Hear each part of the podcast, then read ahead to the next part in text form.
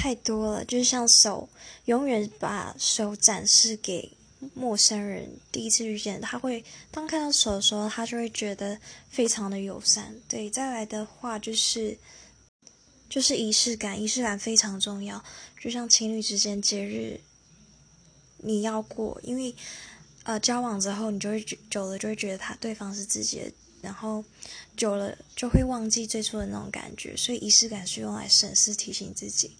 然后再来就是，然后再来就是推动自己去学习。你可能会有拖延症啊，各种症状，那你要怎么让自己更有纪律、自律的去做？就是我忘记那个专有的名字了，但就是你要把。